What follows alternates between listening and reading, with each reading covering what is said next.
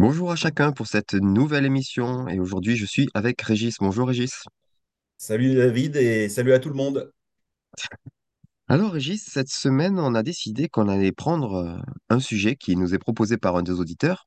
C'est une auditrice qui euh, a souvent des difficultés parce que elle dit moi quand je vois un nouveau sujet, quand il y a un sujet qui m'intéresse, eh bien j'arrive pas à avancer parce qu'en fait je vois toutes les possibilités et j'ai l'impression qu'il faut que je maîtrise tout et que je sache tout et que j'aille dans toutes les directions avant de pouvoir commencer à faire quelque chose. J'ai envie de te dire, Régis, c'est assez typique. C'est vrai. Moi, je suis entièrement d'accord. C'est très typique. En fait, en, relisant ce que tu m'avais noté, ce que tu m'avais répercuté des, questions de cette personne, j'ai eu cette remarque, je me suis fait cette remarque. Les HPI, c'est comme si on, portait en nous euh, l'idéal humaniste. L'idéal humaniste, c'est celui qui a donné, par exemple, ceux qui ont fait l'encyclopédie euh, à l'époque du siècle des Lumières. hein, ils voulaient réunir toutes les connaissances dans tous les domaines de savoir. Oui, mais il me semble qu'il n'était pas tout seul. Enfin, c'était pas un gars qui a fait ça tout seul. C'était pas un gars, c'était pas un gars, c'était une équipe effectivement. Et puis de toute façon, malgré tout, il faut bien voir que euh, ils sont pas arrivés. Hmm. que rien que pour leur époque déjà, et les connaissances ont considérablement augmenté depuis, mais même pour leur époque, il y, a eu, euh, y a eu des domaines dans lesquels ils se sont auto-limités, parce que, parce, parce que malgré tout, comment réunir tous les savoirs? Hmm. Une chose toute bête, moi je suis concerné par euh, les problèmes de sommeil.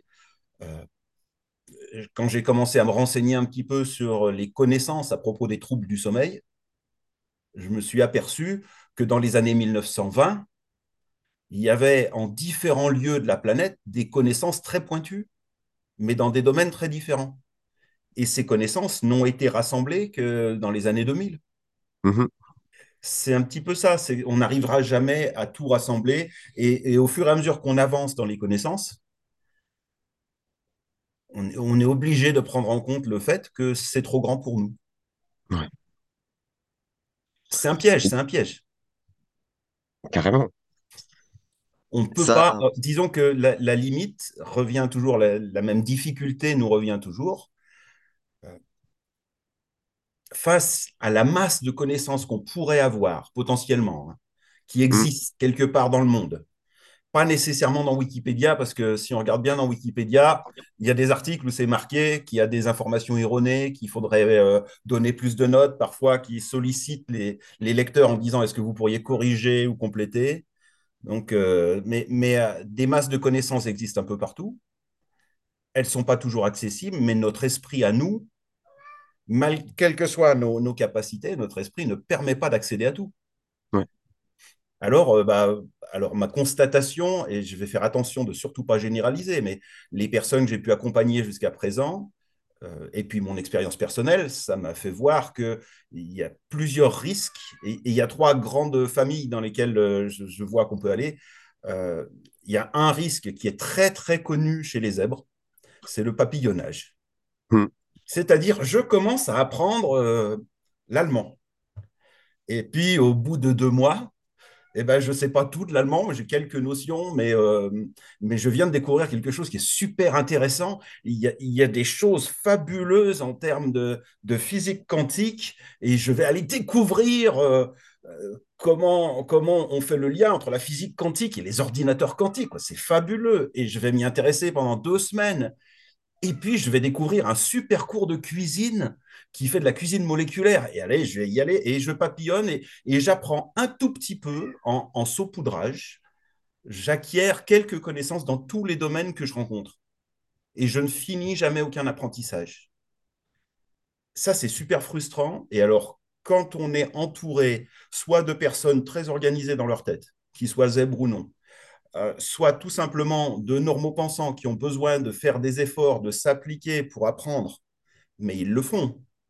Hmm. Qui normaux pensants, c'est pas du tout méprisant. Je parle de, je parle d'intelligence avec une réflexion plus linéaire, mais des personnes qui sont capables d'abattre un boulot des fois considérable, d'acquérir des connaissances, et du coup, quand ils les ont vraiment, bah, ils les ont. Oui. Et nous, on peut arriver avec notre illusion de savoir un petit peu tout sur tout, et hop, on dit ah ouais mais dans ce domaine il y a ça et il y a ça et, là ben, on se retrouve face à quelqu'un qui connaît peut-être pas grand chose d'autre mais qui connaît bien ce domaine et qui nous dit mais de quoi tu es en train de parler là? Parce qu'il me semble que, et là, boum, boum, boum, ils nous sortent tout leur savoir et ils nous disent Ah ouais, moi je suis pas allé si loin, j'ai fait que deux mois, hein, j'ai fait que deux mois. Ça me, ça me fait penser à, justement, quand j'étais éducateur, j'avais un autre éducateur un peu plus âgé, avec un peu plus d'expérience. Et puis il me disait toujours, David, toi qui sais tout, toi qui sais rien. C'est un bon résumé de ce que tu viens de dire. Mais un petit peu, mais oui, bien sûr. Je, je nomme, euh, j'étais tout fier d'avoir quelques notions à propos de Nietzsche. Et je me Hmm. suis retrouvé dans une soirée, mais alors vraiment une soirée avec des copains dans un bar euh, ouvert tard la nuit, euh, très détendu. Et, et puis, eh ben, à un moment, on vient parler philo un petit peu. Je, je cite un, je ne sais même plus quoi, mais une, une ou deux des notions que je connaissais de Nietzsche. Et il y a un gars qui réagit à côté de moi, passionné et tout. Alors, en plus, je suis convaincu que lui, il était zèbre, mais, mais, mais un fou de Nietzsche. Il avait tout lu de Nietzsche. Il avait lu une partie de ses écrits en allemand, quoi. Et, et moi, à côté, euh, ben, qu'est-ce que j'allais, qu'est-ce que j'allais tenir avec mon petit saupoudrage face à un expert? Hmm. La- Et, et c'est dangereux, ça, parce que quand on rencontre les experts, après, on a la trouille. Ouais, Parce qu'on se dit, ouh là là, ah oui, mais il y a des gens qui savent tellement plus, et moi, je croyais savoir, mais en fait, je ne sais pas. ouais. Euh, On peut réagir d'autres façons. Il y a une, une chose que j'ai constatée, c'est que dans ma vie, alors ça, c'est vraiment très personnel, euh, j'ai eu besoin de m'auto-limiter. Il a quand même fallu que j'apprenne, rien que pour faire mes études de théologie. Ça a été extrêmement frustrant. J'ai eu du mal à arriver au bout. Euh, non, je ne suis, au début, je ne suis pas arrivé au bout. Quand je suis allé à Vaux-sur-Seine, je n'ai pas fini. Et c'est la grâce de Dieu qui m'a permis, avec un changement de ministère, de reprendre les études de théologie, de faire mon master. Voilà, ça, ça a été un soulagement extraordinaire. Merci Seigneur. Mais pour arriver de toute façon dans ces deux grandes étapes de ces études quand même très pointues, il a fallu que je renonce à tout le reste et que je m'auto-limite. Mais je me suis fait violence. Ouais. Et du coup, j'en ai voulu, mais à la terre entière. Et à moi-même et à Dieu. Et enfin, voilà. Je, bouillonnais intérieurement régulièrement sur les mêmes colères toujours. Euh, je faisais des recherches pour mon mémoire de master et, et je découvrais des choses fabuleuses et je ne pouvais même pas les prendre en note parce que je savais que sinon j'allais perdre un temps fou. Et certains jours, je l'ai fait, j'ai perdu du temps. Des fois, j'ai fait une journée de travail inutile Hmm. parce que c'était des choses très intéressantes, c'est vrai, mais qui ne concernaient pas mon sujet. Mais qu'est-ce que j'ai pu développer comme amertume? Ok. et, et, et, du coup, mais, mais j'en voulais même, j'en voulais à ma famille, j'en voulais euh, à l'institution, j'en voulais à tout, à cause de cette violence que je me faisais à moi-même pour m'auto-limiter, me centrer sur certains sujets, et en plus m'obliger à continuer alors que j'avais envie de passer à autre chose. Ça, c'était terrible.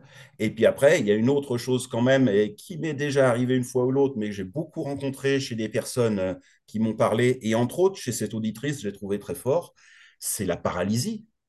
Mhm. C'est pour finir, ne rien faire. Être face à la masse de connaissances, elle l'écrit très très bien, hein, j'ai plus les mots en tête, mais elle l'écrit vraiment avec une clarté fabuleuse. Rien que de, de réaliser tous les champs de recherche nécessaires pour acquérir les connaissances sur ce sujet, je suis en panique. Ouais. Parce que c'est trop, c'est trop, j'arriverai jamais. Le syndrome de l'imposteur, on en a déjà parlé, mais voilà, il revient au galop. Et, et, et, là, se sentir dépassé par la masse de choses à apprendre, euh, se sentir euh, écrasé par la quantité de domaines dans lesquels il faudrait faire des recherches, on ne fait plus rien. On ne Hmm. fait plus rien, on, on, reste sur place et on, on est comme figé. Ouais. Et ça, c'est terrible. Alors, là, on est sur le constat. Oui. Et il faudrait qu'on donne des petites pistes de solutions alors. Euh, Qu'est-ce que tu conseillerais par rapport, ben, justement, pour lutter contre le papillonnage? Alors, Est-ce que c'est le... possible de sur surmonter ce, ce, cette problématique? Oui. Je, je, je, réfléchis en même temps. En fait, je, je, ressens quelque chose de terrible là parce que je vais utiliser des mots qui moi-même me font mal. Mais il faut le dire. Okay. Face au papillonnage, la seule solution que j'ai trouvée personnellement, c'est de, de, se soumettre à une certaine discipline de vie. Mm -hmm. Alors attention, discipline de vie, pas dans le sens que j'ai évoqué tout à l'heure en, en disant euh, euh, il faut s'auto-limiter. Parce que cette auto-limitation euh, par la violence qu'on se fait à soi-même, elle est extrêmement dangereuse. Et si on développe en soi une colère récurrente et, et de l'amertume, et ça va, ça va pourrir toutes nos relations. Mhm. C'est indispensable, du coup, de comprendre ce qui nous fait papillonner. Oui. Et d'accepter que ce n'est pas quelque chose de mauvais. Un petit peu comme euh, quand on découvre qu'on est zèbre, apprendre que ce n'est pas un mal, que c'est un fonctionnement différent, qu'on a des forces et des faiblesses. Et euh, d'ailleurs, un des auditeurs, euh, dans les notes que tu m'as envoyées, j'ai vu qu'il l'évoquait. Il disait, mais est-ce que c'est de l'orgueil ou est-ce que ce serait pas, il faudrait pas admettre que mes forces sont compensées par des faiblesses ailleurs? Mhm. Amen. Ouais, Mhm. c'est très bien dit, c'est tout à fait ça. Mais surtout, euh, regarder en moi-même, voir ce qui fait que je pars dans tous les sens, Ouais. avec une précision à laquelle je tiens, c'est-à-dire qu'il est possible d'avoir ce qu'on appelle le TDAH, le trouble du déficit de l'attention, avec ou sans hyperactivité. Que nous avons vu il y a 15 jours ou 3 semaines. Voilà, mais, mais ce trouble, il existe, c'est pas tout le monde. Oui. Euh, il n'est ni désirable, ni regrettable. Mhm.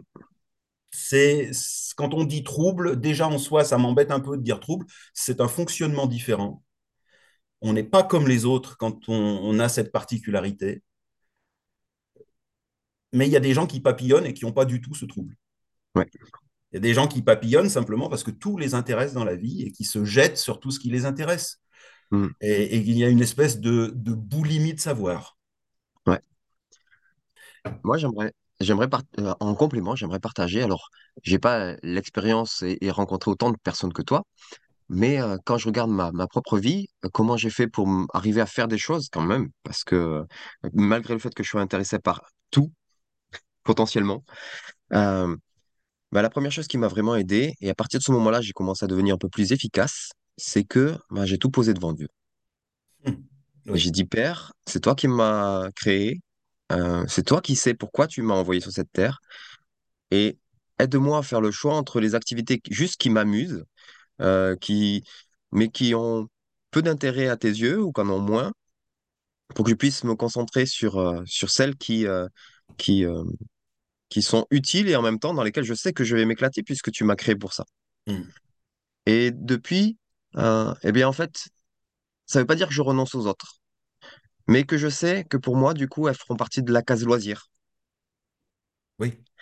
Et c'est-à-dire qu'il y a des moments où je suis euh, focus sur des, des, des, des projets euh, qui, euh, je le sais, sont importants au, au niveau professionnel ou euh, dans le cadre de mes implications euh, ecclésiales ou autres.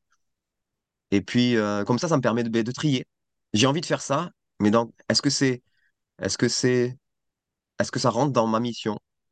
Non, c'est juste quelque chose qui me plaît en plus. Ok, ben, je le mets dans cette case et donc je lui attribue le temps qui est, qui va avec, c'est-à-dire un temps de loisir. ce qu'il y a de beau dans ce que tu proposes là, alors on pourra revenir dessus en plus, parce que la, la prière, à mon sens, elle est ici très importante.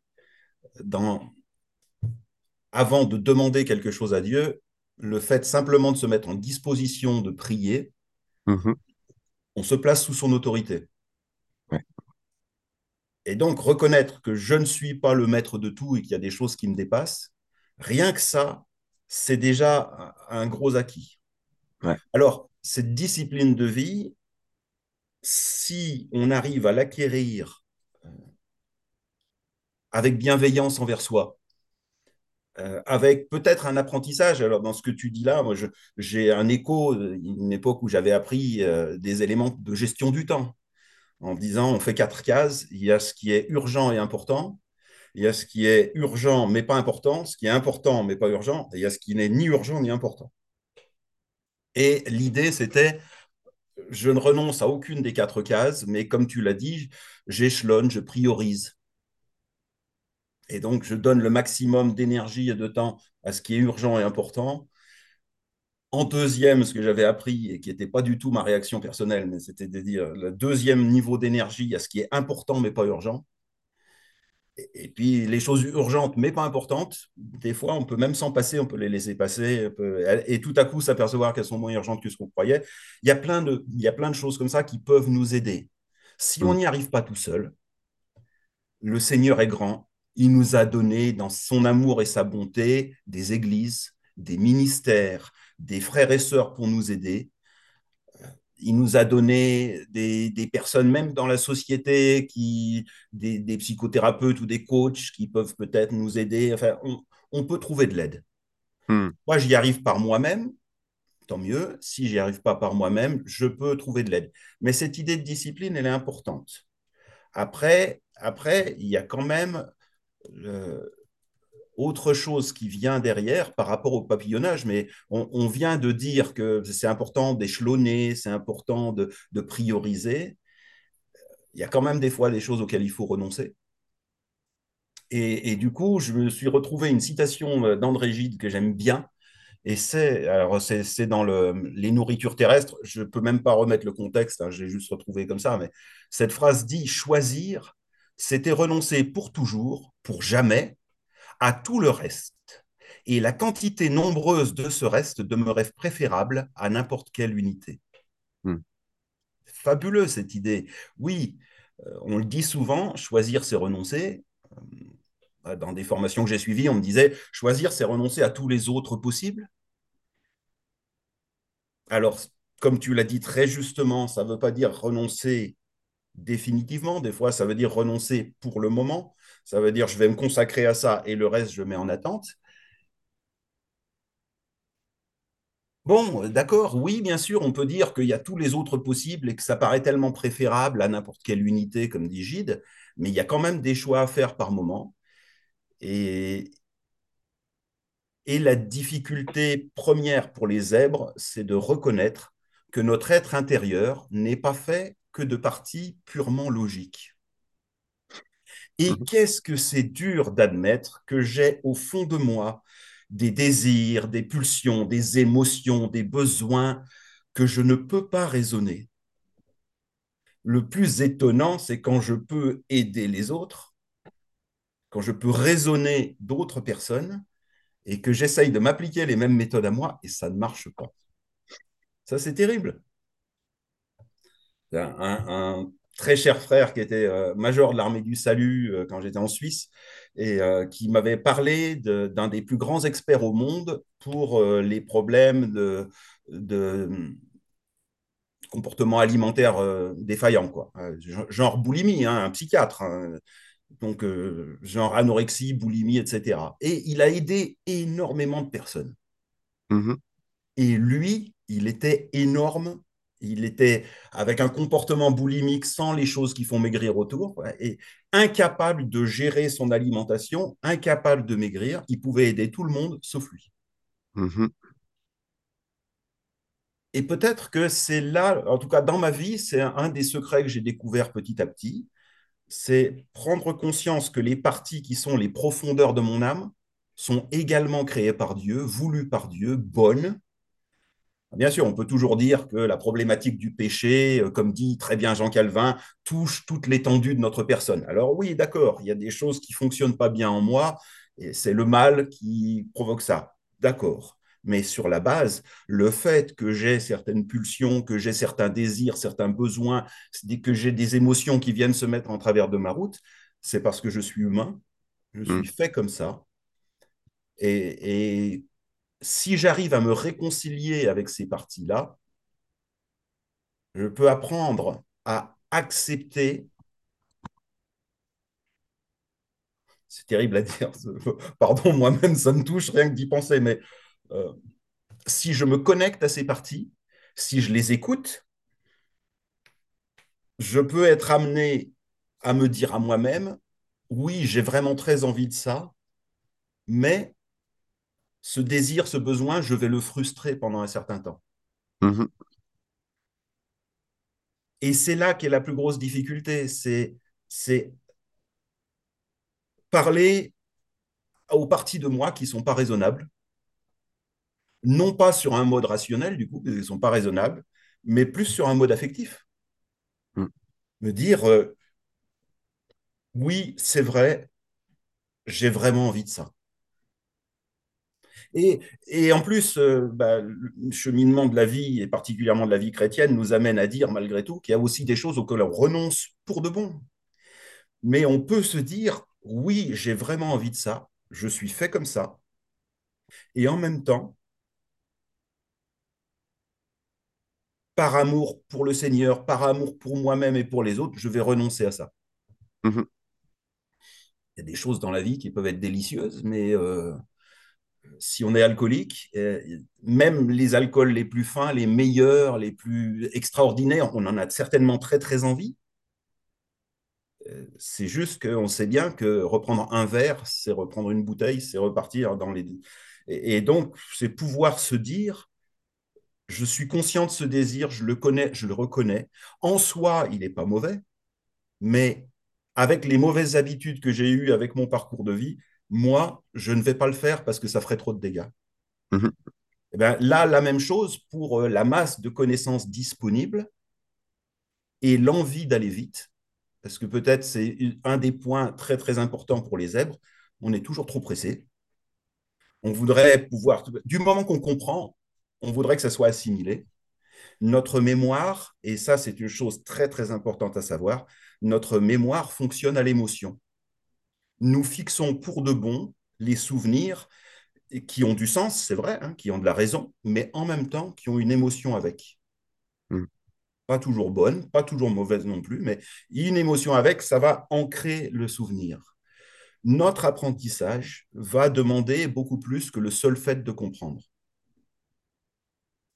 Et on peut avoir une très bonne mémorisation, mais malgré tout, si on veut acquérir un nouveau domaine de compétences, si on veut acquérir des nouvelles connaissances, on peut admettre une chose en plus qu'il faut dire, elle est indispensable, mais, mais elle ne fait pas plaisir, mais c'est la vérité.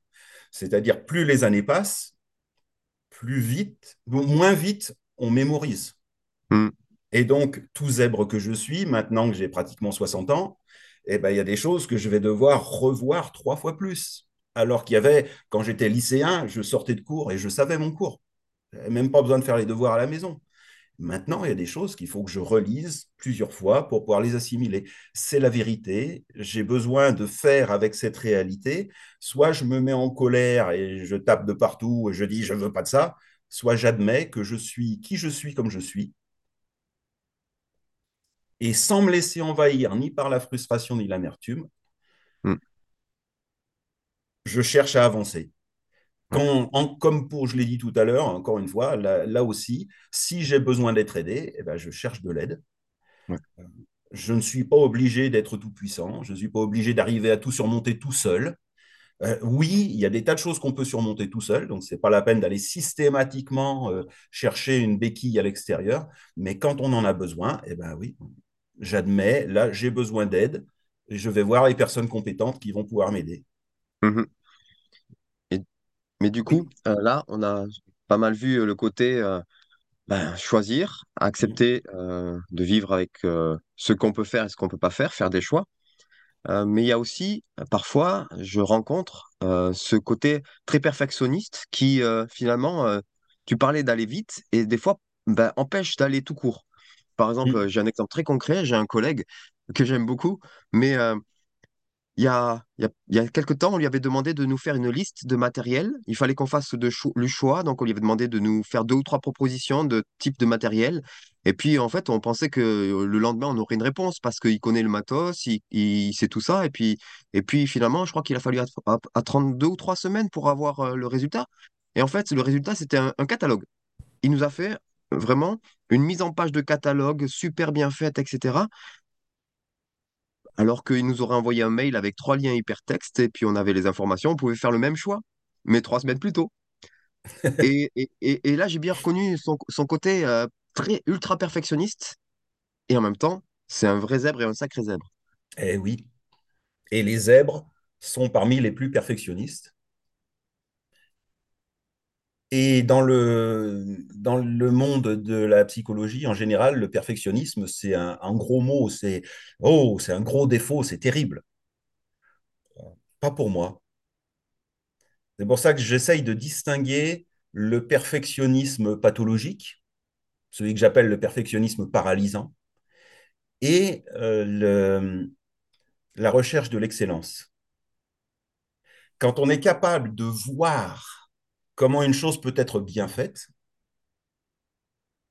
et qu'on a envie de la faire bien, mais on va, on, du coup, on retouche avec ce que tu as évoqué, avec l'exemple que tu as donné, on retouche ce, sur, un petit peu à ce dont on vient de parler euh, auparavant. C'est euh, est-ce que je choisis de faire un catalogue ou est-ce que je choisis de donner rapidement les informations minimales? Mhm. Une chose toute bête, c'est comment le dire Euh, Il y a des personnes qui réfléchissent en parlant. Beaucoup de zèbres sont comme ça. En soi, c'est très bien. Mais quand je parle à quelqu'un qui attend une réponse, je ne peux pas me permettre en plein milieu d'interférer, d'extrapoler, de dire euh, mais ça me fait penser à ceci et cela et encore à une quatrième, cinquième, sixième chose. Mais alors j'en parlerai pas maintenant. Hein. Les, les copains qui m'écoutaient, ils sont partis sur ce que je viens de dire et moi je reviens à mon sujet trop tard. Dans une, formation que, que j'ai faite, la formation pastorale à l'écoute et à la communication, j'ai découvert ça. Il y a différents exercices et entre autres, il y a un apport théorique. Moi, je me suis trouvé dans un groupe où, franchement, en regardant les gens, j'ai estimé qu'il n'y avait que des zèbres. Mais ça change rien, le fait d'avoir que des zèbres. Il y a des choses toutes bêtes. En plein milieu de mon exposé euh, sur euh, les émotions, je venais d'évoquer une théorie généralement admise et au passage, j'ai pris deux minutes pour dire pourquoi je n'étais pas d'accord avec cette théorie. Euh, Parce que ça m'est venu, hein, c'était pas dans mon sujet, c'était pas dans mes notes, rien du tout. Paf, je me suis laissé partir, j'ai réfléchi, association d'idées, boum, et je suis revenu à mon sujet. Mais j'avais perdu les trois quarts de mon groupe en route. Ils ont raccroché un peu plus loin, mais il y a eu tout un moment où ils avaient décroché, ils étaient partis sur ce que je venais de dire, ils essayaient de comprendre quels étaient ces arguments que j'avais développés, pourquoi je me permettais de ne pas être d'accord avec quelqu'un qui est généralement admis, etc. Là, c'est un petit peu la même chose. Je peux toujours dire, je veux chercher à faire le mieux possible, mais il y a ce qu'on appelle en psychologie, euh, surtout dans de l'éducation, à mon avis, tu connais ça mieux que moi, le principe de désir et de réalité. Oui, j'ai envie de faire quelque chose de hyper chiadé, jusque dans les moindres détails. Je veux donner toutes les informations. Oui, j'en ai envie. Mais de quoi est-ce que eux, ils ont besoin?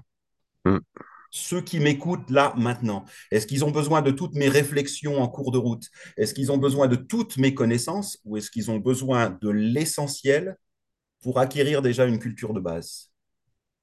Et moi-même, quand j'apprends une nouvelle notion, quand j'apprends un nouveau champ de compétences, de quoi est-ce que j'ai besoin pour commencer? Eh bien, j'ai besoin du plus embêtant. J'ai besoin, euh, tous les musiciens savent, hein, au début, il faut faire ses gammes. Moi, tous les musiciens que j'ai entendu parler de quand ils faisaient leur gamme, c'était hyper embêtant. C'était ce qu'il y avait de plus énervant, de plus rasoir. Des fois, ils devaient s'enfermer dans une pièce pendant une heure par jour avec le violon, le piano, je ne sais pas quoi, et, et répéter toujours les mêmes gammes, toujours les mêmes gammes. Mais oui, mais euh, c'est nous, les humains, des fois, on a besoin de ça. Et Mhm. justement, plus les années passent, plus on a besoin de prendre ce temps de poser d'abord les bases. Parce que si on veut aller trop vite, il y a un moment où il nous manquera des fondations et dans, dans l'élaboration de notre savoir, il y a des choses qui vont être bancales. Donc, il y a ça. Et, et c'est un petit peu ce que, ce que j'appelle le renoncement à la toute-puissance. Mhm. Alors, c'est facile à dire. C'est, euh, c'est- ça se dit couramment. De toute façon, quand on grandit, il faut renoncer à la toute-puissance. C'est un petit peu plus difficile à faire qu'à dire. hein. D'abord parce que je crois qu'il y a toujours en nous une part de l'enfant qu'on a été. Ensuite, parce que nous, les zèbres particulièrement, on a appris à mûrir beaucoup plus au niveau analytique et cérébral qu'au niveau affectif. Et du coup, il y a un décalage parfois entre l'émotionnel et le mental. Au passage, je le lis comme ça, mais euh, dans notre société, on exige beaucoup plus de maturité émotionnelle chez les filles que chez les garçons. Et du coup, pour les zèbres qui ont tendance à avoir ce décalage, eh ben, on peut dire qu'il y a, encore une différence chez les zèbres qu'il faut reconnaître, dans l'immense majorité des cas, il y a toujours des exceptions, entre les filles et les garçons, et donc entre les femmes et les hommes. Et, euh, des fois, une femme zèbre, elle peut être avec un homme zèbre en couple et elle peut se dire, ben, je ne comprends pas pourquoi il réagit comme ça, moi je ne réagis pas comme ça. Sauf que ben, y a un décalage de maturité émotionnelle. Par rapport à au côté émotionnel, il y a ce, besoin de, tout maîtriser, il y a ce désir de toute puissance. Et, personnellement, il me semble que ben, tout simplement, euh, revenir aux, aux, fondamentaux, même au niveau chrétien, ça peut être très très bon. Reméditer sur les récits de la création avec les, les deux mythes. Alors attention, je redis toujours, parce qu'il y a des gens que je choque avec ça, le mythe, c'est la forme littéraire. Je ne suis pas en train de dire que Genèse 1 et 2 euh, sont historiques ou pas, je ne m'investis pas là-dedans. Je dis que ces récits ne parlent pas que d'un temps passé éloigné, ils me parlent de moi aujourd'hui pour me situer en tant qu'être humain dans la création, etc., et pour me situer par rapport à ce qu'on appelle couramment le péché, autrement dit le pécatum, l'échec le loupé. Et par rapport à tout ça, euh, cette idée de la toute-puissance dans le dialogue entre Ève et le serpent, elle est très très présente. Et c'est véritablement une chose à laquelle nous sommes appelés à renoncer pour pouvoir surmonter le mal dans le, dans le monde, dans notre vie, dans la société, renoncer à, à penser qu'on peut tout maîtriser et se remettre sous l'autorité de Dieu. On l'a évoqué quand tu parlais de la prière tout à l'heure, mais c'est quelque chose de très important. Je suis convaincu que méditer les Écritures et passer du temps dans la prière, c'est une chose qui peut beaucoup nous aider dans ce domaine. C'est incroyable, parce qu'on est, on est quand même en train de parler du, du perfectionnisme paralysant, euh, quel rapport entre les deux? Eh bien, Le rapport, c'est renoncer à la toute-puissance se dire je peux pas tout maîtriser, je peux pas et, et, et je suis c'est bien en fait. Je renonce à la toute puissance, mais pas un regret. C'est la, la réalité, c'est de toute façon, quoi que je fasse, ce sera toujours trop grand pour moi. Hmm. Apprendre à tenir correctement un couteau et une fourchette pour manger, ou bien des baguettes si j'habite en Asie, ça sera toujours trop grand pour moi. Il y aura toujours plus, il y aura toujours des choses qui vont me dépasser. Je suis fait pour vivre comme ça si je me laisse paralyser, c'est parce que je voudrais que tout soit parfait. Or, dans le monde, rien n'est parfait. Et rien n'est fait pour le devenir. C'est pas prévu. C'est prévu que nous progressions dans la vie, que nous apprenions, que nous nous développions, mais on ne devient pas parfait pour autant. Hmm. Et si je reconnais ça, si je me soumets à l'autorité de Dieu, alors ça peut que me délivrer. Et puis en plus, par rapport à ce perfectionnisme, euh, je l'ai évoqué plusieurs fois, j'aime y revenir, plus j'arrive à me reconnecter à mon être intérieur profond, à mes émotions, à mes désirs, à mes, à mes euh, valeurs essentielles, symboliques, à, tout ce qui fait que je suis qui je suis. Si j'arrive à me reconnecter de mon être conscient et analytique avec toute cette partie-là pour n'être qu'un seul, un tout, et si je veille à ce que toutes ces parties travaillent ensemble, sans nécessairement aller toutes dans le même sens. C'est euh, euh, alors pour euh, parler tout à fait cash, voilà, je suis un homme hétéro, marié, et la Bible me dit qu'il faut que je reste fidèle à mon épouse.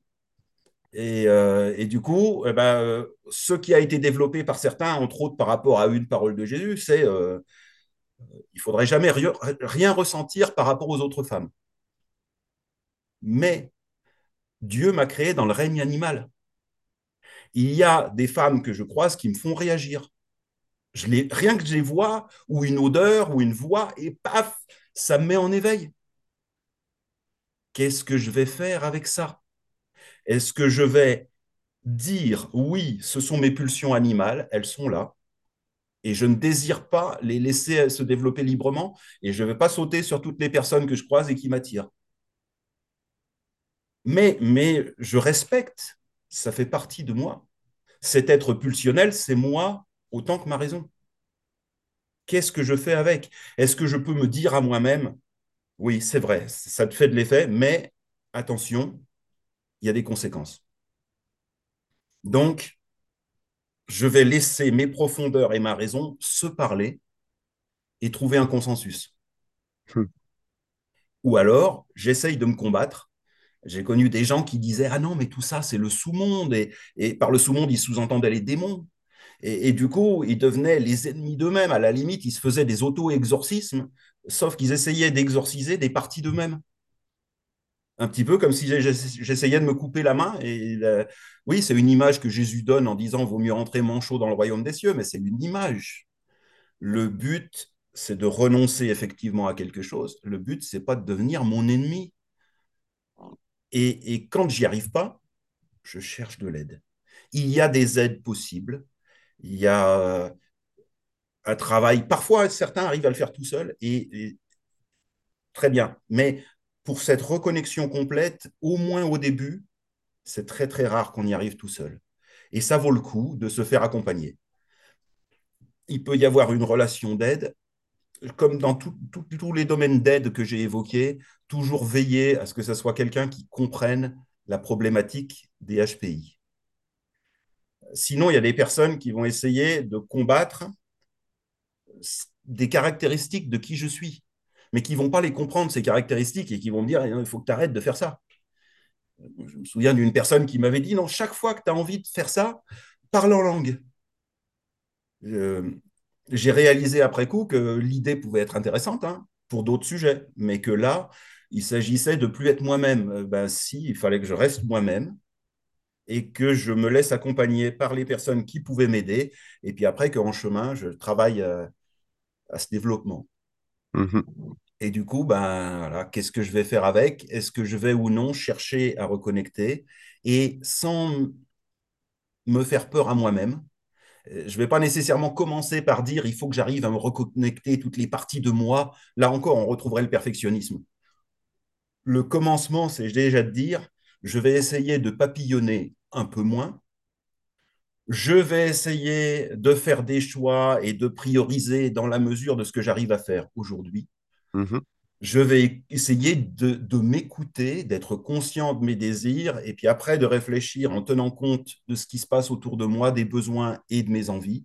Et je vais essayer de trouver une cohérence à ma mesure aujourd'hui. Et puis après, Dieu me fera la grâce par le Saint-Esprit de me faire grandir au fil des années. Super.